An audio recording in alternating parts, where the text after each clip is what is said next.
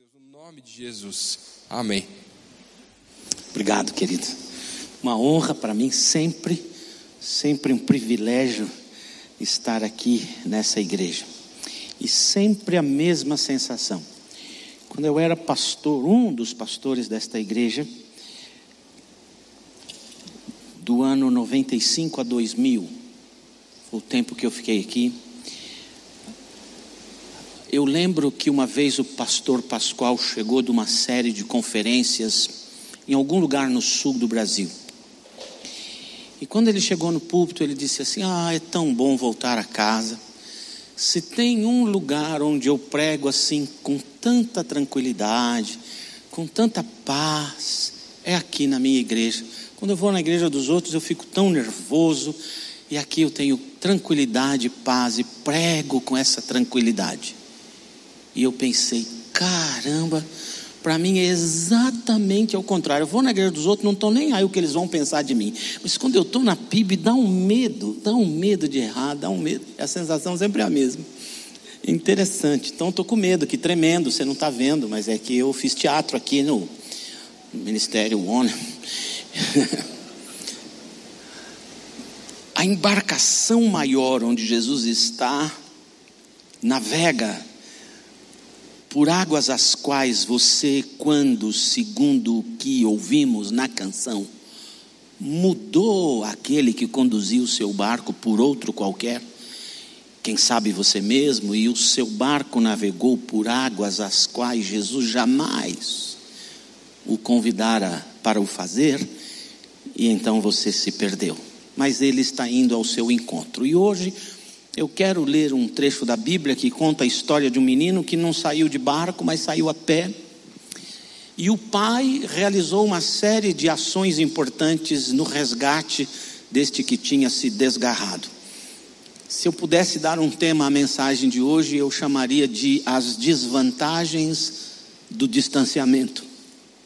Não, não, não estou falando do Covid, do, da pandemia não é disso que eu estou falando. Eu estou falando do distanciamento do Pai. Quando nós decidimos nos distanciar dele. O que vai acontecer conosco? Sabe, lá em casa, a gente tem um quintal legal, ah, que tem um pequeno laguinho, mais uma poça d'água do que um lago, mas tem jacaré, é muito legal. De vez em quando eles falam um oi, bem pertinho de casa. E, mas eles já são ensinados e a gente também já aprendeu qual é a hora do almoço deles para não se aproximar. E tem um quintal bem legal. E lá minha filha construiu uma espécie de parede arredondada de tijolos de pedra para fazer fogueira. A gente chama isso lá de fire pit. É uma espécie de lareira externa. Para botar fogo, curtir a fogueira, todo mundo sentado ao redor, conversando. Os meninos gostam de ir com espetos de bambu bem grandes, assar marshmallow lá. Eu asso linguiça, picanha, costela, porque eu não consigo comer aquele negócio. É só um isopor mole e quente. Mas, é... e outro dia, eu exagerei na quantidade de madeira para botar fogo. Eu botei tanta madeira e quando eu acendi aquele negócio, as labaredas ficaram muito altas. Nós tivemos que afastar as cadeiras, afastar alguns vasos de planta que não estavam gostando da ideia. E de repente, uma dessas madeiras que estava mais alta do que aquele trem lá, é, ela pegando fogo, ela partiu e caiu fora, mas um pedaço robusto de madeira em fogo. E logo que caiu, não havia mais labaredas nela, mas ela estava em brasa viva. E eu tentei tirar do chão porque sabia ia queimar o piso, que é de tijolo também, uma espécie de cerâmica, sei lá o nome daquele negócio. Lá chama brick. E sei para que serve, mas está lá. E aquele negócio ia cair, caiu, e ia manchar de preto, e ia, talvez fosse difícil de lavar. Então eu fui tentar pegar, foi impossível me aproximar da chama, porque estava muito calor perto. Então tive que deixar um tempinho. Quando o fogo baixou e eu fui olhar para o tal do fire pit, vi um braseiro maravilhoso. mas aquele vermelhão, não subia nenhuma chama, nem fumaça aparente, mas era um braseiro tão aceso que eu pensei, Jesus, que desperdício, dava para assar um boi aqui, e esse negócio vai só acabar daqui a pouco, pensando nisso. E quando eu estava pensando nisso, eu lembrei do pedaço de madeira em fogo, em brasa, que havia caído do ladinho. E quando eu dei a volta naquela, naquele negócio,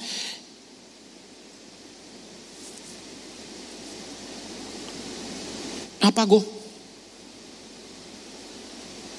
Apagou. E eu consegui tirar de lá.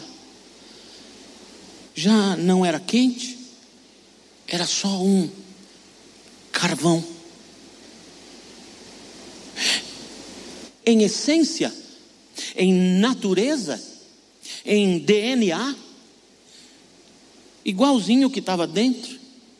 A diferença é que, por estar fora, só do lado, perdeu o fogo, perdeu a chama e virou carvão, e só serviu para manchar o chão, deixar uma marca da sujeira que adquiriu por ter perdido o fogo, por ter estado distanciado do braseiro.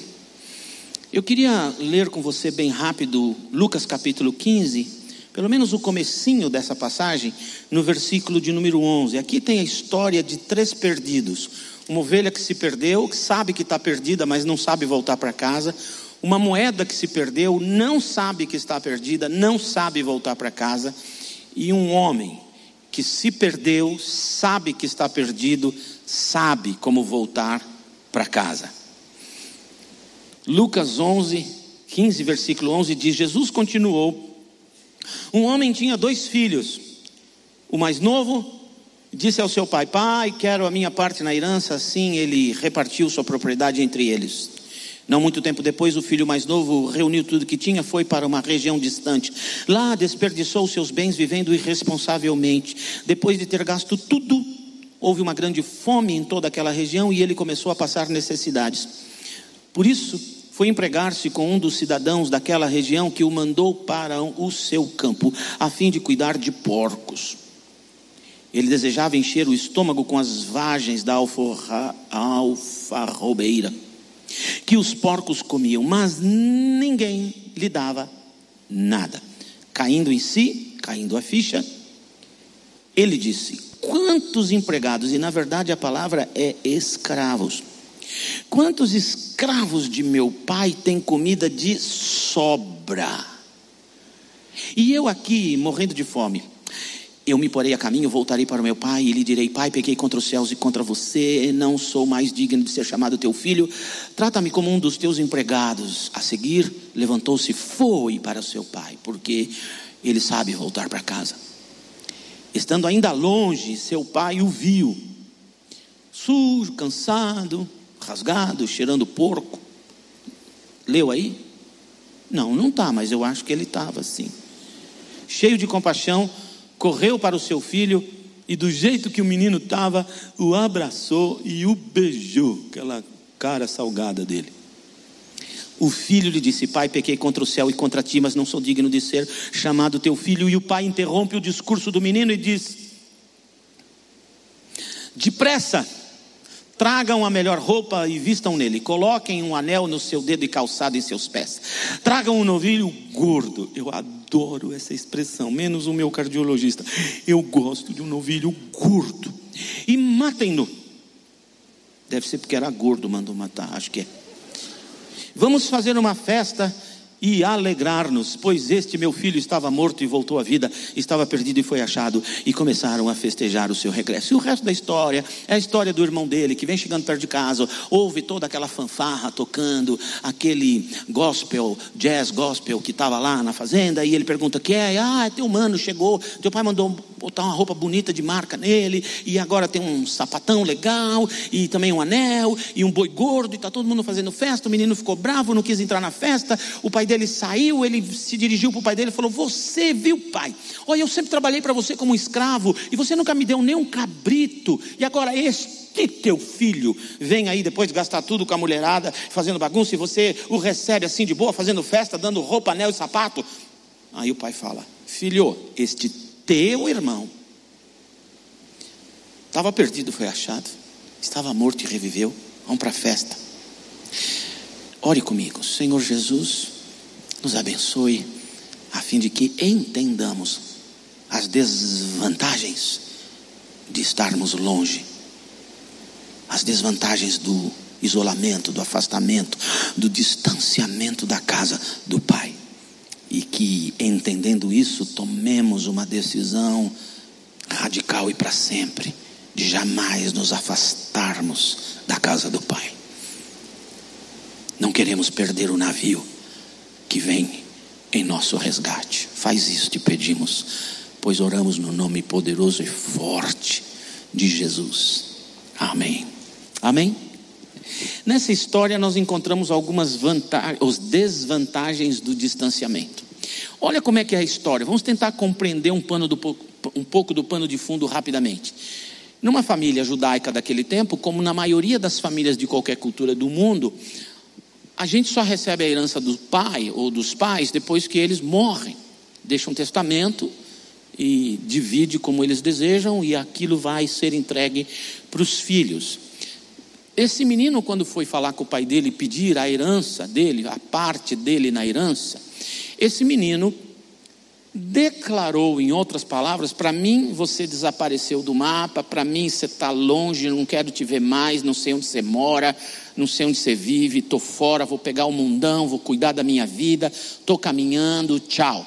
Primeira coisa. Segundo, para mim, velho, você está morto. Porque já está pedindo a herança, então para mim, você já é morto. E sai por esse mundo afora. Quando ele sai por esse mundo afora, ele gasta o dinheiro de maneira irresponsável. Aliás, em algumas Bíblias antigas diz a história do filho pródigo. Pródigo quer dizer gastador irresponsável, que gasta demais. Nenhum filho de Deus é assim. Então, é, filho pródigo significa isso. E ele gasta, então ele foi e gastou à toa, sem se preocupar, como se a fonte jamais fosse terminar. E aí chegou um dia da pandemia lá chamada chiqueiro e ele não tinha grana nem para comprar sanduba, porque ele não poupou, não guardou. Ele gastou de maneira irresponsável toda a grana dele. Quando ele acabou de gastar a grana dele, não é que o cara estava com uma má sorte mesmo, vem uma crise econômica na região onde ele está morando e, e a coisa complica todo mundo passa fome naquela região, ele desesperado encontra um fazendeiro que dá emprego para ele e diz: Olha, eu tenho um lugar para você, você vai cuidar dos porcos na minha fazenda. Imagine um judeu que não gosta de porco. O judeu não come carne de porco. E agora esse judeu vai cuidar de porcos. Mas a situação dele está tão difícil que piora, além dele cuidar de porcos, e a Bíblia não fala qual é o salário que ele vai ganhar, aparentemente vai ser por alguma comida e um lugar para dormir junto aos porcos. Ele tem fome. E ele se vira para o pessoal da fazenda, para os companheiros de trabalho, para a turma do chiqueiro, e diz aí: porqueiros, dá para dar um pouco da lavagem do porco para mim? E os porqueiros falam: não vamos dar nada para você. Viram as costas para ele. Ele perdeu até os últimos amigos ou supostamente amigos, no mínimo companheiros de trabalho e que sofriam tanto quanto ele sofria. Endureceram para ele o coração, viraram as costas e o deixaram passando fome. Ele desejando comer lavagem. Olha só quantas desvantagens existem no distanciamento da casa do pai. Bem rápido. Primeira desvantagem: quando você sai da casa do pai, toda a bênção adquirida acaba e não se renova. Toda a bênção adquirida no ambiente da comunhão com o pai tende a acabar e não se renovar. Na casa do pai, elas se renovam todas as manhãs. Em misericórdia, porque o Pai também é nosso pastor e nada nos faltará. Quando você se distancia do Pai, há uma enorme possibilidade de todas as bênçãos conquistadas acabarem e não serem renovadas. Sejam bênçãos espirituais, sejam bênçãos relacionadas à sua saúde, sejam bênçãos relacionadas com as suas finanças, a tendência é acabar e não se renovarem. Segunda desvantagem do distanciamento é que você passa de ser, deixa de ser o anunciador de boas novas para se transformar no urubu ambulante do agouro que está chegando. Esse menino foi para um lugar e depois que toda a grana dele acabou, além de acabar toda a grana dele, cai uma crise econômica no lugar. Em vez de ser uma pessoa que chega onde chega e traz bênção, traz alegria, traz, traz paz, feito Mordecai, quando toma decisões junto de Assuero, agora a Bíblia diz que a cidade ficava alegre com as decisões daquele governo. A gente vai achar um Mordecai rápido. Ah, feito ah, qualquer lugar no Novo Testamento, quando os evangelistas caminhavam e diz, e a cidade se alegrou com a presença deles. Você deixa de ser alguém que traz alegria, traz paz, traz esperança, promove prosperidade, agrega valor na vida das pessoas, porque você é possuído da bênção de Deus. E a bênção de Deus é bênção de Deus quando ela reparte. Você é tal qual aquele cesto da multiplicação dos pães, que quanto mais de você sai, mais em você tem. Você deixa de ser esse mudador de ambientes, do ruim para o bom, do bom para o melhor, para se tornar alguém que vai transformar um lugar em trevas, em escuridão, em tristeza, em crises, em carências, carestias, em fome, em miséria porque você é filho do Pai no lugar errado. Se você tira a plantinha da terra, ela morre. Se você tira o peixinho da água, ele morre. Se você tira o crente da casa do Pai, ele morre e mata. Segunda vantagem, do, desvantagem do distanciamento é que em vez de você ser um trazedor, que palavra, um condutor de bênçãos, alegria, paz, prosperidade, esperança, fica tudo ao contrário. Eu trabalhei por 11 anos na boca do lixo em São Paulo. Trabalhando com travestis, prostitutas, meninos de ruas, encarcerados, traficantes de droga, eu passei 11 anos da minha vida andando literalmente todas as noites de uma semana, das quatro da tarde às seis da manhã, nas ruas, falando de Jesus para as pessoas e tentando resgatá-las daquele lugar. E infelizmente eu encontrei crentes lá que estavam totalmente transformados, monstrualizados. Eu não sabia se eu tinha dó ou se eu tinha raiva. Como alguém, filho de Deus, pode ir tão distante e viver num chiqueiro, num chiqueiro existencial, onde as roupas são sujas, onde o corpo cheira mal e muito mal, cheira a pinga, cheira as drogas, cheira a falta de banho, e viver ali e ter a coragem de dizer: Eu era da igreja? Como um filho pode ir tão longe? Naquele lugar ele era só um anunciador da desgraça, porque era longe da casa do pai. Outra desvantagem do distanciamento é que você começa a negociar princípios inegociáveis na sua vida, na sua cultura, na sua maneira de crer em Deus, na sua religiosidade, na sua maneira de exercitar a sua fé. Para um judeu era absolutamente inegociável a possibilidade de trabalhar com porcos. Mas para esse menino, no fundo do poço do desespero, na fome que fazia com que a barriga dele aparecia nas costas, o que era inegociável até agora passa a ser uma possibilidade de negócio. Os meus princípios, os meus valores. Eu posso roubar, eu posso mentir, eu posso me prostituir, eu posso prostituir, eu posso ser violentado, eu posso violentar, porque eu estou em tamanho desespero que aquilo que era valor para mim não é mais, porque eu fui parar no chiqueiro existencial. E para ficar pior, você aceita, não mais porque você não os tem, os manjares da casa do Pai, em fartura e quantidade, e passa a viver só com a lavagem que você tenta conquistar por aí.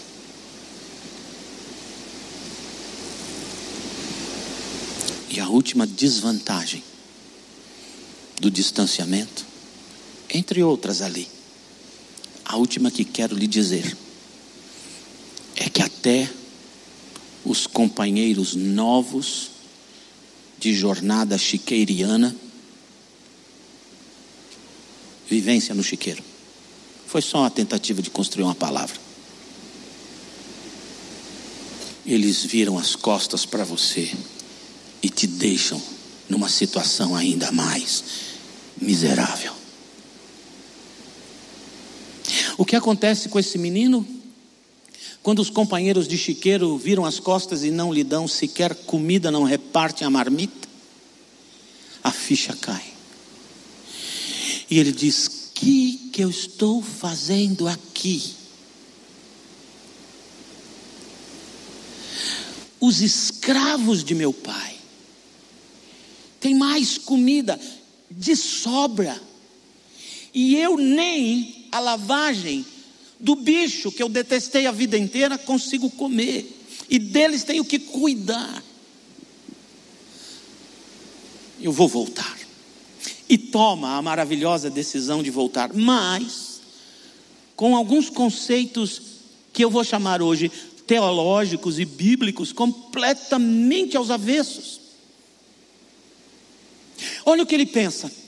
Eu vou voltar, e quando eu chegar lá, eu vou falar assim, velho, se, ele fosse um menino desse tempo, né? Se fosse mais educado, dizer, papai, paiê, se ele for paulistano, painho, se ele for nordestino.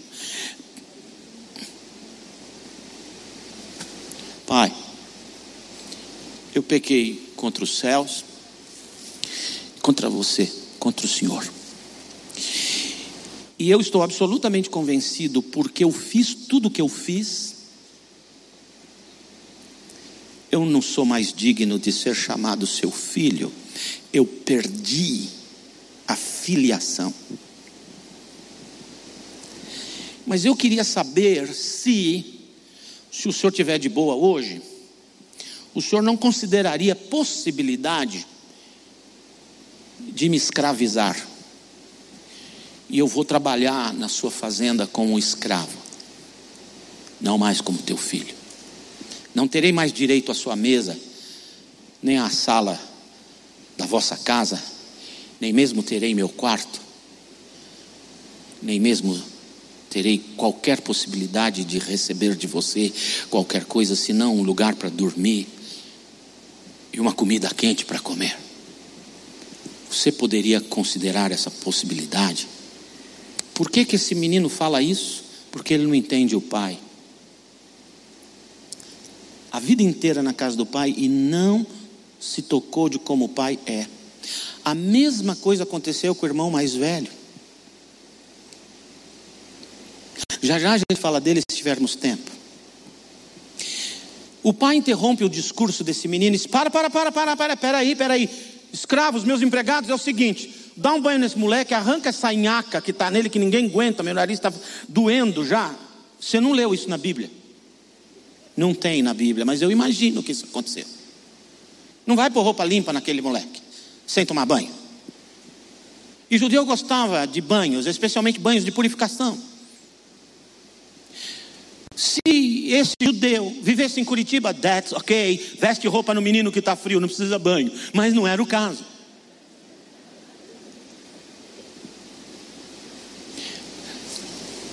Dá um banho nessa criança. Lava, esfrega com esfregão e de longe, põe pregador no nariz, todo mundo que vai dar banho nessa encrenca aí, depois bota a melhor roupa que tiver, um anel e uma sandália e mata um boi gordo, porque nós vamos fazer festa. O que, que o pai está dizendo para ele? Pá, pá, pá, pá, pá, pá, pá, pá, pá, pá, parar. Que negócio é esse? Que você não é mais digno de ser chamado meu filho? Quem disse na Bíblia Sagrada, na história que a gente acabou de ler, a história do ex-filho? Esse menino não perdeu a filiação, porque quem é do Senhor, ainda que afastado esteja, continua sendo filho. O que está perdendo? A comunhão e as bênçãos decorrentes desta comunhão. Minha filha se apaixonou pelo Shrek.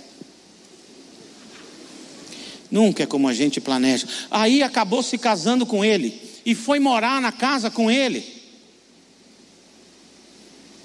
Ela me deixou, ela me trocou e foi morar com outra pessoa.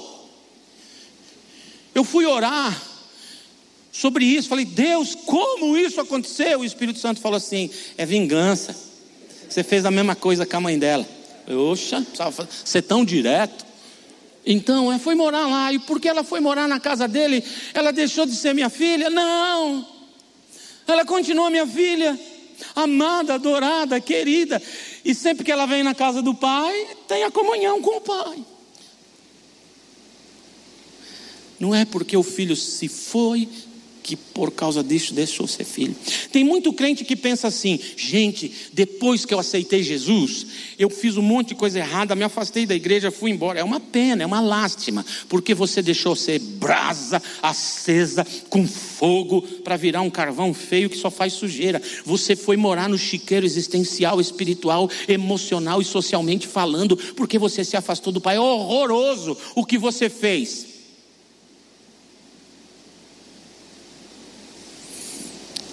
Você pensa que Jesus é assim? Oi Zé, tudo bem? Você vai me aceitar, né? Ó, oh, você vai me aceitar como seu salvador? Legal, combinado? Então eu vou morrer na cruz por você. Falou? Dois mil anos antes, mas você vai me fazer isso, né? Você vai me aceitar como seu salvador? Então tá. Então eu vou morrer na cruz por você. Pronto, morri, já ressuscitei. Zé, sou seu salvador. Falou? Falou. Aí o Zé se afasta. Quando ele volta, Jesus fala assim: Zé, como assim, cara? Eu morri na cruz por você e você dá uma dessa? Se eu soubesse que você ia me negar, se afastar, pecar, aprontar pra caramba do jeito que você aprontou, viver com chiqueiro, como porco, um carvão fazendo sujeira na rua, porque você perdeu o fogo que você tinha. Olha, se eu soubesse que você ia aprontar depois de aceitar a Jesus, eu não ia morrer na cruz por você. É muito desaforo. Não, não, não, não, não, não, não. O Senhor Jesus, mesmo sabendo que você ia pecar tudo que pecou até hoje, depois de aceitá-lo como seu Salvador, mesmo sabendo assim mesmo ele decidiu morrer na cruz por você. Ele morreu na cruz por você. Ele suportou a cruz porque ele não suporta passar a eternidade sem você. Não tem essa de perder a filiação. Ah, eu estou dourando a pílula, achando que o seu pecado não foi tanto. Foi horroroso deve dar vergonha, choro, arrependimento e mudança na tua vida, não tenha dúvida, mas do ponto de vista de Deus, Ele vai te beijar com o cheiro do chiqueiro, com a poeira da rua, com a sua barba por fazer, com o seu rosto machucado e violentado pela vida distanciada. Ele vai te beijar e te abraçar desse jeito e vai te ensinar antes de trabalhar na minha casa, a gente se ama e faz festa. Depois a gente pensa no trampo que você vai fazer. Como você vai me servir. E o pai manda botar roupa, anel e sandália. O que, que significa? Roupa, autoridade. Roupa, símbolo de autoridade. Se tem um sujeito na Visconde Guarapuava, a paisana, mandando eu parar o carro que eu estou dirigindo, eu sou capaz de desviar dele, abaixar o vidro e dizer: "Tá maluco?" e vou embora. Sei quem é. Mas se ele tiver com uniforme de polícia, eu paro, seguro no volante e só falo: "Sim, senhor." Sim, senhor. Sim, é assim nos Estados Unidos, tá? Homem, quando você estiver dirigindo e a polícia te parar, eles acendem um monte de luz colorida, é porque eles querem fazer festa com você. Você encosta o carro. Se o carro da polícia for junto com você, é porque é você que ele quer. Aí você encostou, você não sai do volante, você só fica segurando no volante. Abaixa o vidro e mesmo que você não sabe falar inglês, ele vai falar um monte de coisa que você não está entendendo, você só fala assim, yes sir, yes sir. E sem olhar para ele, yes sir. Se você tentar argumentar, ele te leva preso. Estou te falando sério. E se você é mulher, o guarda te parou, você segura no volante e chora. chora, mas chora bastante. Quase sempre escapa. É uma dica. Eu paro na hora, sabe por quê? Eu nem olho no rosto dele. Eu vi a roupa. A roupa significa a autoridade. Esse menino tem autoridade de filho. E anel? Mandei fazer um bem grandão, para todo mundo saber que eu, Dona Lúcia é a dona. Eu mandei fazer grande por causa da minha beleza, assim espanta logo qualquer outra pretendente maldosa. Minha esposa falou: gastou dinheiro à toa, meu amor.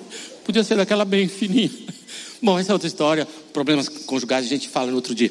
Então, sabe o que significa isso? Pertencimento. Eu pertenço ao Pai, sou dele. E sapato? Escravo anda descalço. O filho do Pai tem sandálias, tem calçado. E qual a simbologia do sapato? Liberdade para sair a hora que quiser. Porque na casa do Pai, você não fica nem por culpa, nem por dívida. Você só fica porque está apaixonado pelo Pai. Porque toda a tua culpa e toda a tua dívida foi por Jesus cravada na cruz do Calvário. Não há dívidas. Volte para a casa do Pai. Talvez você esteja dizendo: não tem mais jeito para mim. O que eu aprontei, o que eu pequei, o que eu fiz, o que eu falei mal, o que eu machuquei, as coisas horrendas que eu fiz, Deus não me aceita mais. Quem é Deus? Deus ou você? Deus está dizendo que te aceita e você está dizendo que não? Você é maior que Deus? Você acha que tudo aquilo que aconteceu com aquele menino, quando ele se afastou da casa do pai, foram coincidências? Não. Foram paicidências. Foram Jesus-cidências. Foram Deus-cidências. Foram Espírito Santo-cidências. Fazer toda a bênção acabar e não se renovar era uma ação de Deus. Trazer aquela situação complicada naquela região era uma ação de Deus, quando Ele prefere ficar no anonimato. Tudo que é coincidência é Deus agindo no anonimato. Emprego no chiqueiro foi Deus que arrumou para ele. Quando o pai disse, vai meu filho, o pai não ficou só chorando que ele foi embora, o pai começou a agir no anonimato fazendo com que coisas acontecessem na vida dele ruins, porque o pai o estava punindo e castigando, não, porque o pai tinha esperanças nele, e ele sabia que quem sabe, todas essas coisas fariam a ficha cair. Quem sabe, as bênçãos que já acabaram, não é uma ação do Espírito Santo na sua vida dizendo volta. Quem sabe? as coisas complicadas pelas quais você está passando, vivendo, ou até provocando e instalando esse estado de vida social do chiqueiro. Quem sabe os teus amigos lá de fora já também não viraram a cara para você, e bem pode ser que tudo isso sejam ações de Deus te convidando volta, pois os meus braços estão abertos eu quero lavar você. Quero te dar roupa de filho, anel de pertencimento e sapatos. Porque na casa do pai, filho, você não fica por culpa nem por dívida, você fica porque me ama. E o meu amor abre a porta para você entrar e a mantém aberta se você quiser sair. Mas agora você já sabe as desvantagens do distanciamento Permanece, filho. Eu desejo que você permaneça. Não vai dar tempo de falar do outro menino. Outro dia a gente fala dele. Mas quem é você? Não, eu não estou dizendo que você, firme na igreja, passando por situações e perrengues, os mais difíceis, são sinais de que você está afastado, afastada de Deus. Evidentemente que não. Provações, lutas, dores, burilamentos, polimentos de Deus na sua vida, com certeza. Eu estou falando daquelas pessoas que, mesmo no ambiente religioso, têm a cabeça, o coração, os valores tão distanciados do Pai, que vivem como esse menino no chiqueiro ou a garota naufragada, sem saber como voltar. Quem é você? Onde você está? Vem, embarque na jornada, no barco onde Jesus está.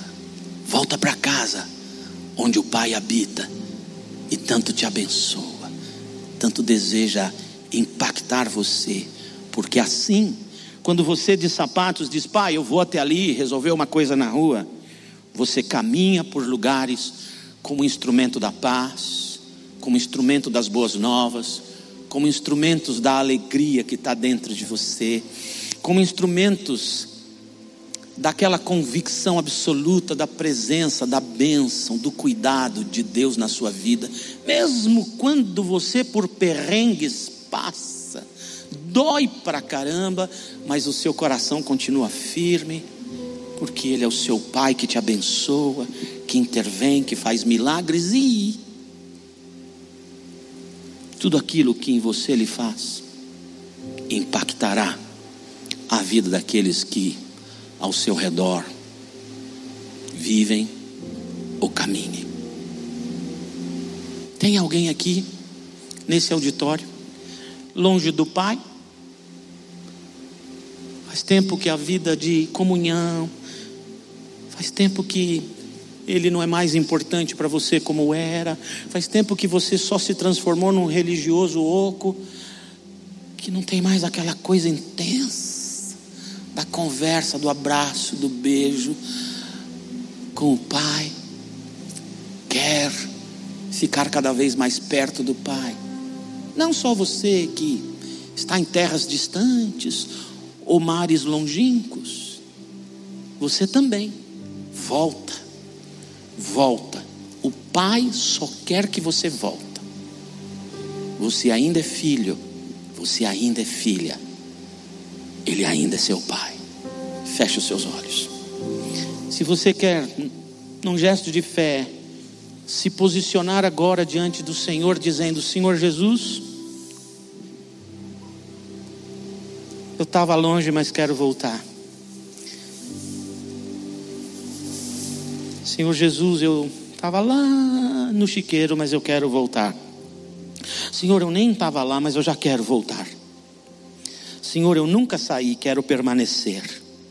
Seja qual for a sua decisão, o seu comprometimento hoje de não permitir que os cultos online se transformem em instrumentos de preguiça espiritual em você, e não deixar que este medo seja maior do que o poder de Deus volta para casa. Tem festa do Pai. Senhor Jesus, quero pedir que o Senhor abençoe cada pessoa que está nessa sala, cada pessoa que está nos assistindo, e se este culto for o que ficará gravado, que ele atinja corações e corações de cada um que esta mensagem ouvir. Traz de volta todos os teus filhos os que são teus filhos voltarão. Os que são teus filhos retornam agora. Uns darão o primeiro passo vindo de terras distantes, outros darão o primeiro passo bem em frente à casa do Pai. Seja quem for, a situação que for, receba os Pai de braços abertos, de beijo no rosto, de roupa nova, de anel no dedo, de sapato no pé e de uma grande festa para cada um deles. É a minha oração, no nome poderoso e forte de nosso Senhor Jesus Cristo. Amém e amém. Amém. Deus te abençoe. Louve ao Senhor.